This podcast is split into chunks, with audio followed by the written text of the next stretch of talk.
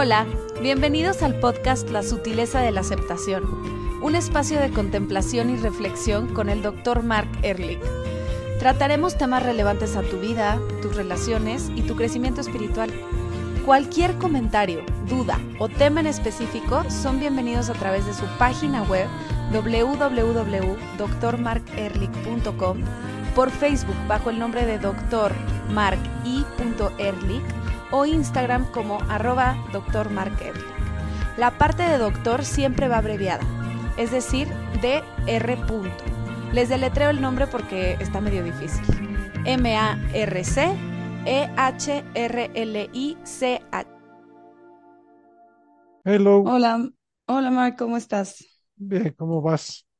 Todo bien, gracias. Oye, um, ¿recuerdas que la semana pasada ah, platicamos acerca de este caso del, de un seguidor de Instagram? Y estamos platicando acerca de el tema de cómo aceptar algo de un ser querido que no va de acuerdo con tu forma de pensar, tu filosofía. ¿Te acuerdas? Sí, me acuerdo. Ok. Y según lo que tú me habías dicho, vamos a platicar hoy acerca de, del proceso de aceptarte a ti mismo. ¿Algo así? ¿O qué te Sí, acuerdas? como lo platicamos al final de cuando ocurre algo que te hace sentir como culpable por tus valores o por tu forma de pensar y que realmente no está ni siquiera tan mal o lo que quieras y tu pareja tal vez ni siquiera lo ve como algo malo, pero es difícil que uno se perdone a sí mismo por sus concepciones y valores y, e ideas. Ok. A mí se me hace muy importante que hablemos acerca de cuál es el proceso de reclamarte. Sí, de qué es este de autorreclamo. Ok. ¿ok? Y tiene mucho que ver con el manejo de memorias. Por ejemplo, vamos a poner que yo hago algo que me doy cuenta que es un error. Ah, ¿Qué es decir? Ah, me arrepiento por haber hecho eso. Una memoria. Lo importante es entender que lo que nos afecta no es el evento del pasado. Lo que nos afecta es la forma de que nosotros pensamos acerca de esta memoria. Ujú. ¿Quede claro? o Sí, no? como la idea conceptual que se te quedó de la memoria. Sí, por ejemplo, hay, yo- vamos a suponer que yo fui grosero con alguien, que lo cual me sucede. A veces como no, no tengo mucho mindfulness y contesto muy feo a alguien. ¿ok? Típicamente es mi pobre esposa. ¿no? Por lo tanto, lo hago y después de que pase el enojo o la molestia, empiezo a pensar acerca de esta memoria, porque no es el evento, es la memoria del evento, lo cual es sumamente importante en este tema. Entonces, pienso acerca de esta memoria, de esta interacción con mi, mi esposa, y tengo evaluaciones acerca de esta memoria. Por ejemplo, pienso, no de que eres tan, tan estudiado y tan trabajado y que de todas maneras te enojas con tu mujer. Esa es una evaluación acerca de esta memoria. Y esta evaluación o este juicio o este pensamiento genera en mí en este momento enojo, angustia, tristeza o culpa. ¿Sí? Porque muchas veces pensamos acerca de una memoria y mantengo el enojo. Digo, ¿cómo es posible que tal y cual? O, chin, por haberlo hecho, algo malo me va a pasar, la angustia. O pienso, híjole, qué feo, no he aprendido nada y no estoy tan avanzado de, lo que yo pensaba. Tristeza. O no debería haber hecho esto porque lastimé sin, sin razón y exageré o la, la, la.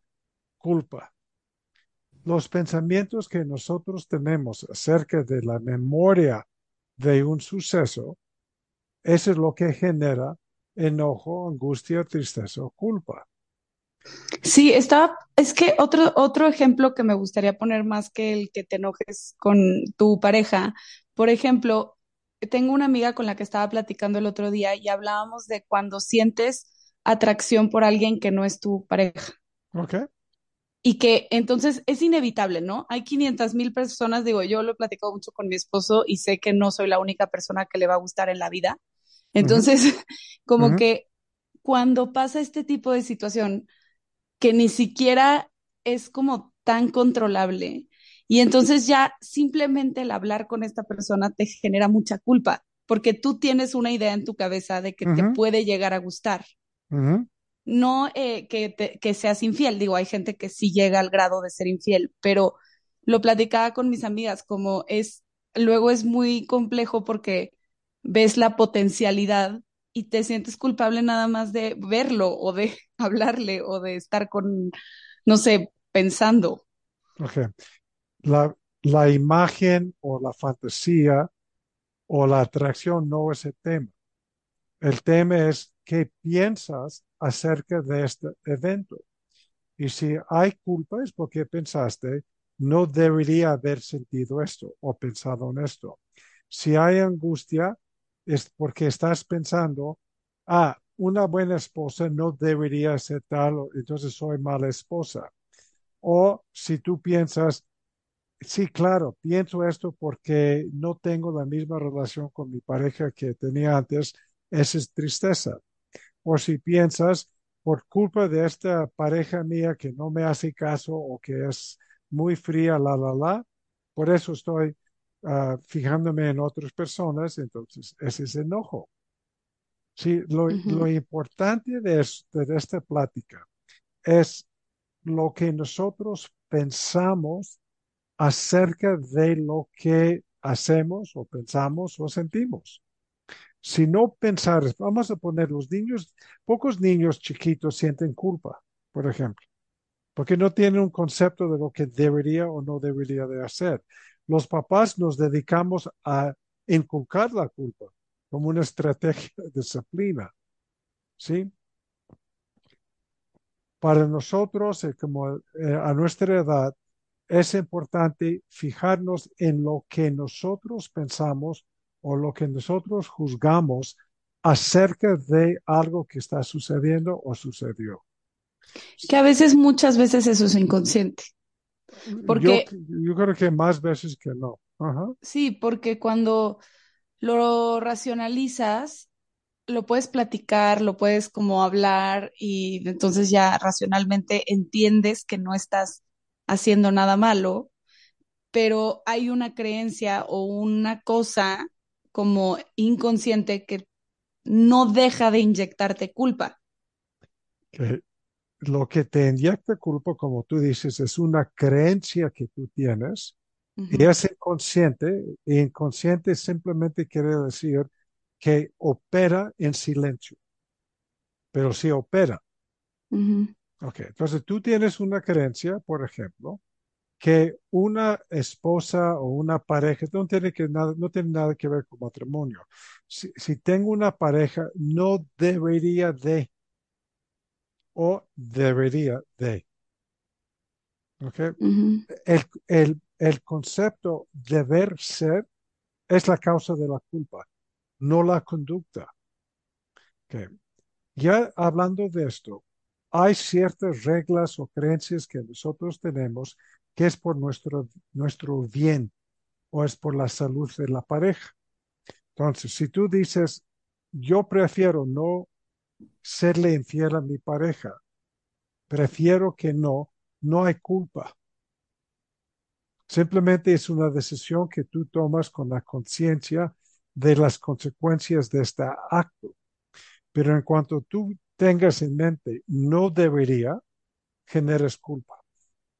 Normalmente no hacer algo para no sentir culpable tiende a no ser una razón sostenible.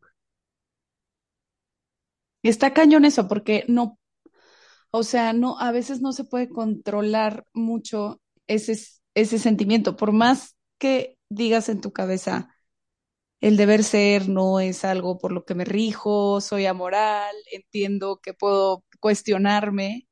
A veces es muy difícil entender este por qué está operando esta creencia que muchas veces ni siquiera es tuya. O sea, siento que a veces esa creencia viene de lo que crea tu abuela, de lo que te dijo cómo ser mujer, qué tenías que hacer y, y la creencia de qué es ser mujer en México o qué es ser hombre. Déjeme más ah, llamarte la atención de algo. Ujú. Acabas de decir, no es mía. No, pues obvio es mía porque está ahí, pero, pero no De- la quiero. ah, eh, ah, ah, ahí voy. Obviamente es tuya, pero como te tienes que actualizar, porque esta creencia fue insertada, digamos, en tu mente densa en una edad en donde no tenías la capacidad cognitiva para poder discernir si está bien o está mal, o es útil o no útil, o es conveniente o no conveniente, o todavía peor, si es ve- verídica o no.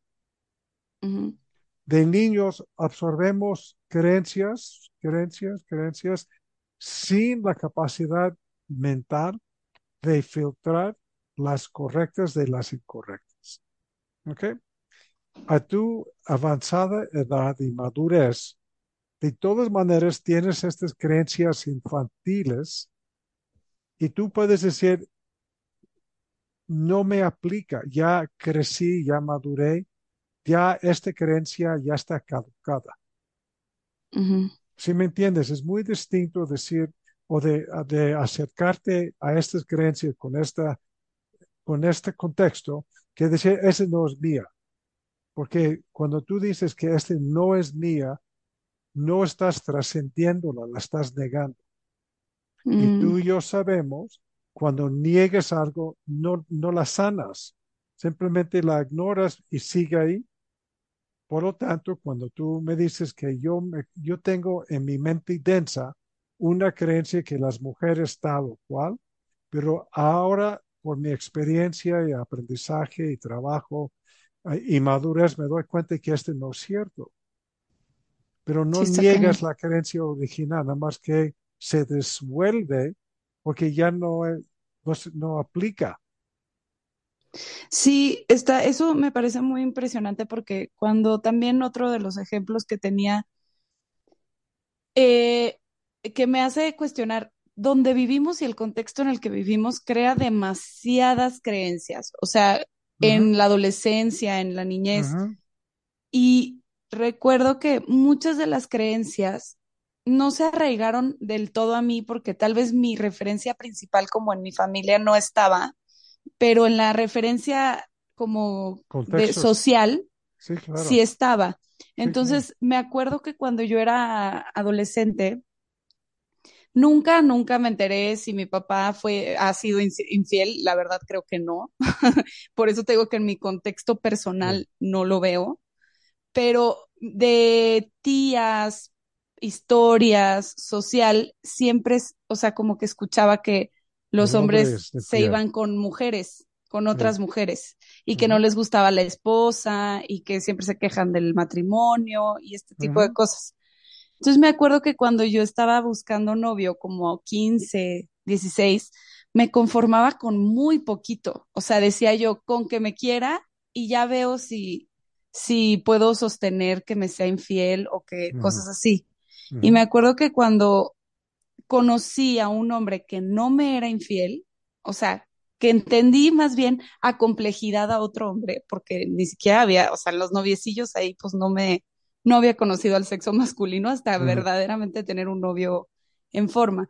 Y me acuerdo que al conocerlo, dije, órale, no, sí existen hombres más complejos que te pueden ser fiel y que es una pareja sana y cosas así. Y entonces me di cuenta que mi constructo social de el hombre infiel venía de la sociedad y cuando encontré a mi novio me acuerdo que decía, ah, ya entiendo a mi papá, o sea, que sí puede ser un hombre complejo, pero pensé que nunca iba a encontrar a alguien como mi papá o lo que yo veía en mi papá, que era como su, pues sí, superior a mi, a mi estándar de ese entonces. Cuando tú dices un hombre complejo, ¿a qué te refieres? Pues como no lo que me decía la sociedad, que me decía, no, los hombres les gustan ir a tables, andar con mujeres, no les gustan Ah, sus esposas para tener relaciones, porque son, las esposas luego son muy safe, entonces se quieren ir con alguien más. Y entonces yo pensaba que eso era un hombre normal. O sea, como que decía, esto es el hombre. Y mi papá ha de ser un bicho raro ya, y no me voy a encontrar algo así. Y luego cuando empecé a, eh, a conocer gente así, dije, ah, no, hay muchos más como mi papá. Mi papá no es el bicho raro, sino hay una variedad grande. Que lo importante de lo que estás diciendo, Lu, es que tu propia experiencia te permitía trascender una creencia infantil. Sí, me refiero a infantiles porque aprendiste esto desde chiquita, no porque es inmadura la creencia, simplemente son creencias infantiles y, la- y lo, lo inconveniente de una creencia infantil es que entra como una verdad, dado que el niño no tiene la capacidad de examinar qué tan cierto o qué tan incierto es esta creencia. claro. E- Es, es como cuando hablamos de una mente condicionada, que esa es la mente densa, la mente condicionada es justamente por eso. La información entra, las creencias se forman o los pensamientos operan sin ninguna oportunidad de, de examinar, de filtrar, de explorar qué tan cierto es esto o no. Esa es justamente la dificultad. Mucha gente, yo diría la mayor parte de la gente, cree que lo que tenemos que hacer es sanar estas creencias de la mente densa. Pero tú y yo sabemos, por lo que hemos platicado, que no se trata de sanar el ego, se trata de alimentar el espíritu. Exactamente.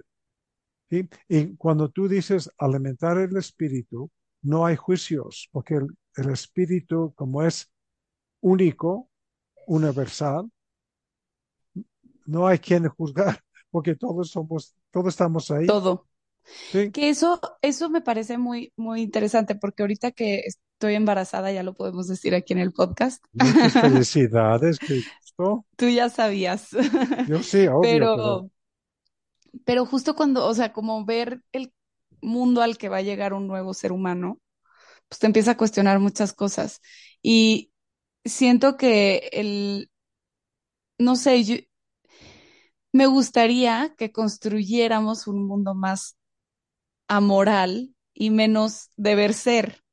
que ya sé que lo digo, o sea, obviamente lo que estoy diciendo no va a suceder porque su mamá tiene ya demasiadas creencias, pero es, o sea, como que por eso se me hace importante las películas que tengan como más diversidad o que tengan más temas, porque sí crea eh, resonancia en el niño ver a alguien que se parece a sí mismo en, en una posición de poder, por ejemplo, o no sé, ver algo que sienten representado en la tele, porque me acuerdo que cuando yo era niña, pues veía estas chick flicks en donde sí, los hombres eran infieles y las mujeres lloraban y eran sumisas, o sea, como que pues cosas sí, así que al final yo me tuve que cuestionar sola y vivirlo en carne propia para entender que la mujer es mucho más compleja y el hombre es mucho más complejo que lo que vemos en la tele. ese es un tema tan complejo porque lo que no podemos hacer, aunque sí lo hacemos, es imponer creencias de adulto en un niño que no tiene la capacidad de, Digerir. Entonces, y un ejemplo perfecto es ah, la muerte. Sí, hay- en familias obviamente se mueren un papá, mamá, o abuelo o abuela, y un niño de cuatro o cinco años quiere decir, ¿qué pasó?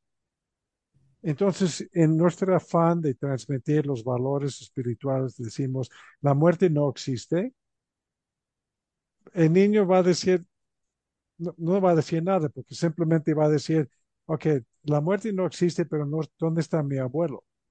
¿O dónde está mi hermano? ¿O dónde está mi tía? Entonces genera un conflicto subconsciente, inconsciente, que puede ser contraproducente. Si nosotros decimos que la gente, Dios quiere, quería a tu abuelo y lo llamó, Ay, sí, luego les da pavor, Dios. ¿Te imaginas eso?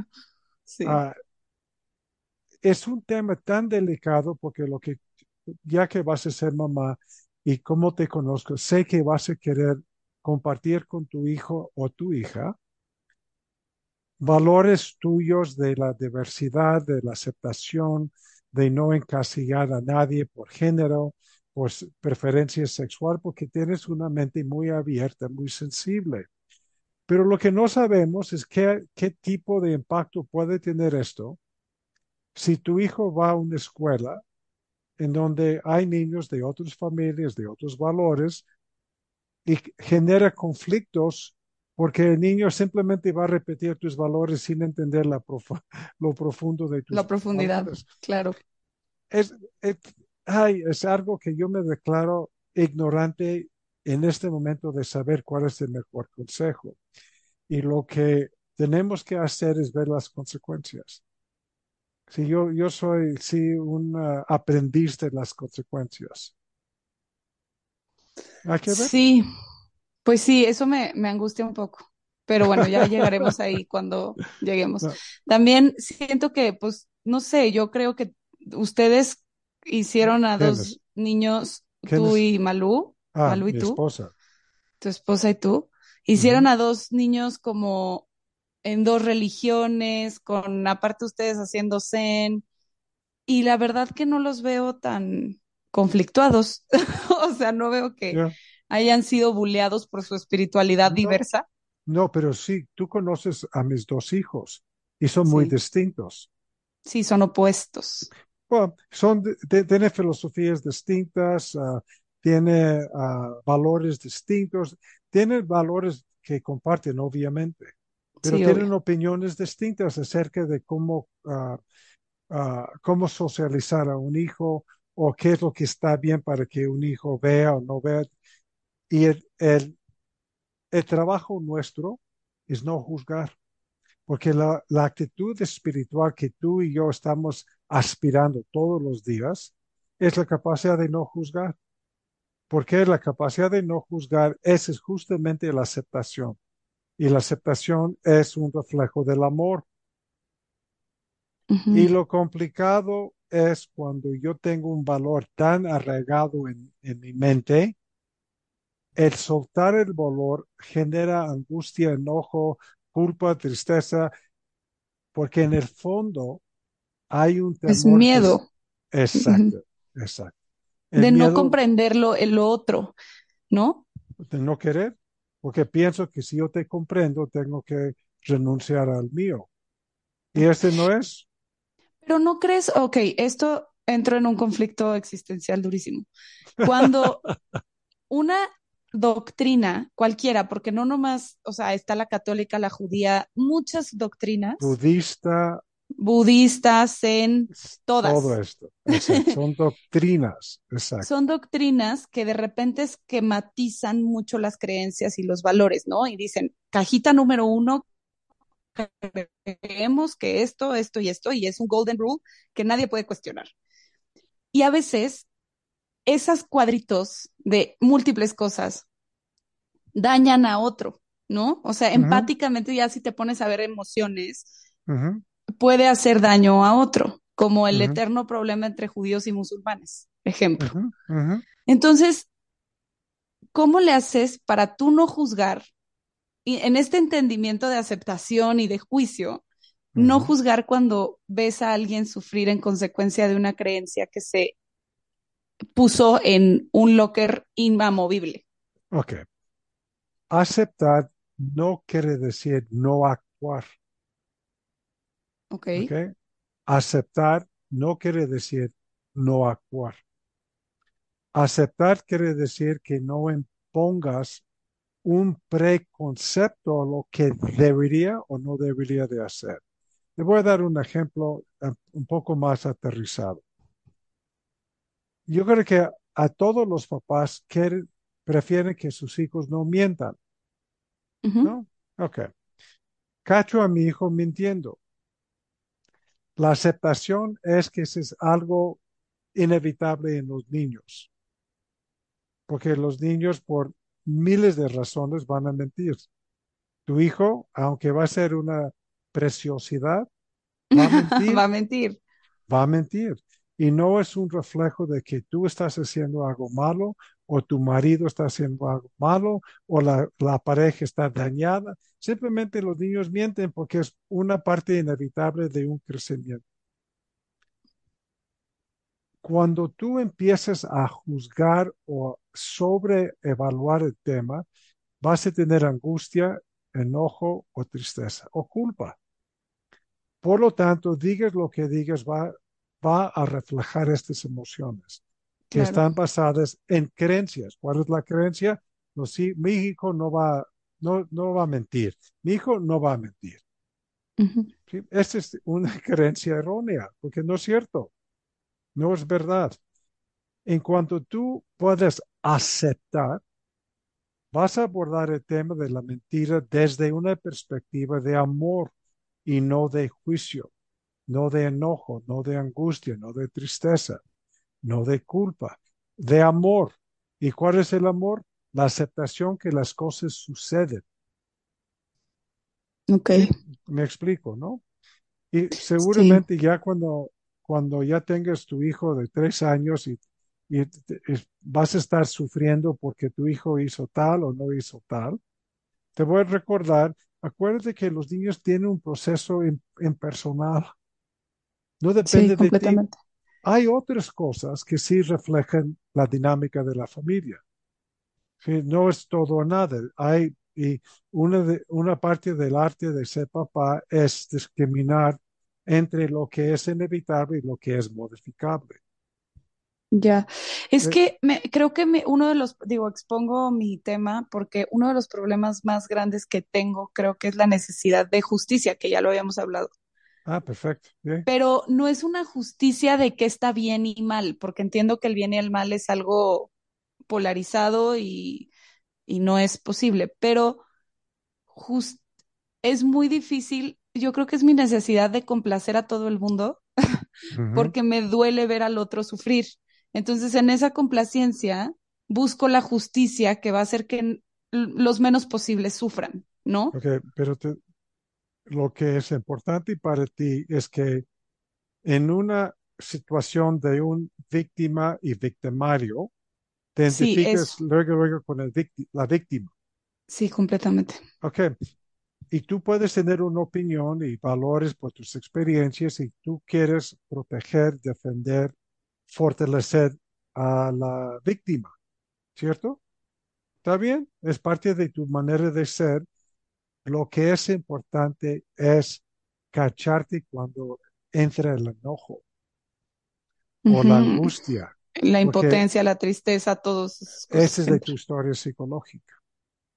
Sí, y, y una vez más, tú puedes ah, defender a los, a los pobres, padrísimo, qué bueno, porque ese es un valor tuyo. Pero cuando empiezas a sufrirlo, ya es personal. Y lo que tú y yo hemos platicado en todos los podcasts, si es algo personal, es una invitación a concientizarte, a concientizarte de qué es lo que está sucediendo en tu mente densa. Está cañón. Eso no lo he podido trabajar. No he podido llegar. O sea, es un layer que me cuesta mucho trabajo porque sí creo, o sea, no sé, me pongo a pensar en mis hijos, en mi futuro hijo, hije, no sé qué hijos, vaya a ser, hijos, hijo, hijao, este, y me da mucha ansia porque sí creo que soy una combinación de territorial y justiciera. Entonces, no quiero sufrir lo que ya me imagino que voy a sufrir cuando sienta que está en una posición de injusticia. ok, déjeme más cambiar un poco tu pensamiento. Eh, No quiero sufrir que no quiero sufrir, es uno de los pensamientos, no hacia el pasado, pero hacia el futuro que te hace Ansiedad. sufrir ahorita. Sí, completamente. Ok, entonces lo que yo te invito a reflexionar es, en cuanto yo sufra con mis hijos, tengo fe que voy a saber cómo mejor manejar esto. Uf, ¿Y qué es lo que cambias de ahorita? ¿Sí me entiendes? sí. Ah, porque tenemos la misma tendencia de evaluar una memoria del pasado como tenemos para evaluar la anticipación de un futuro. Sí, está cañón. Y lo importante es decir, pase lo que pase, vamos a estar conscientes, para no usar la palabra bien. Vamos a tomar todo lo que sucede como una oportunidad de afinar continuamente nuestra conciencia. Y cambia Qué por bonito. completo tu experiencia en este momento. Sí, con curiosidad. O sea, ver cómo trascender Y estas fe, cosas. fe en ti misma. Yo te conozco. Tú vas a ser, a, a lo mejor vas a, ¿cómo dice? Tamba- tambalear. Vas a Sí. estar, pero vas a siempre terminar con los pies bien parados, bien plantados. Porque Dicen tienes, que, dicen que el bebé siente todo lo que siente la mamá en el embarazo y me da risa porque digo, ha de pensar que estoy loca, que están haciendo en una familia loca, sí, porque sí tengo una gama emocional muy sensible, pero luego al final logro trascender. armonizarte. Ese es, ese es lo, sí. Si tienes una, pen- una creencia, es- estoy haciendo daño a mi hijo porque estoy triste, esa es una creencia, no es una creencia verdadera o verídica, es una creencia. Entonces, si tienes esta creencia, puedes tener otra. Y si una te hace sufrir y la otra te pone en un plan más, más zen, pues yo sugiero que practiques la La creencia que, zen. sí, que te lleva más cercana a la mente sutil. Es Sí. lo que pienso. Entonces, ah, yo creo que tenemos que terminar, pero eh, ¿cuál- ¿qué dirías tú que es el mensaje de esta podcast que hemos hecho hoy? Pues es que hablamos de muchos temas y creo que yo te, te llevé a otra dirección, pero diría que las creencias se forman y que no hay que tratar de sanar las heridas del pasado o las Es- creencias del pasado, sino cultivar activamente la conciencia en presente Exacto. para que opere más rápidamente la mente sutil que la mente densa. Excelente. Y además yo diría que el- ni el pasado ni el futuro te está afectando. Lo que te está afectando es lo que piensas acerca del pasado acerca del futuro. Sí, es la mente loca del Sí, la presente. mente loca. Oye, igual no sé si nos va a dar tiempo de tener el podcast la semana que entra porque te vas de viaje.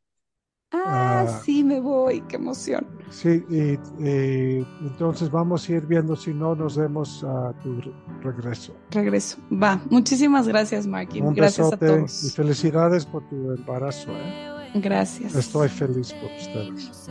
Yo también, la verdad. Yo sé. Bueno, Mark, muchas gracias. Bye. Bye, bye a todos.